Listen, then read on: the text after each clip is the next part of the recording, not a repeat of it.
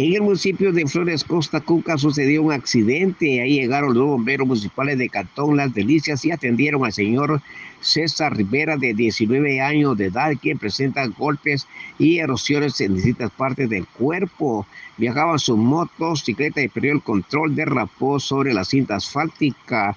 Los bomberos municipales lo trasladaron al hospital de Coatepeque a bordo de la unidad RD 117. Desde la estación de Emisoras Unidas en Coatepeque, reporta Vicente González. Emisoras Unidas, primera noticia, primera en deportes.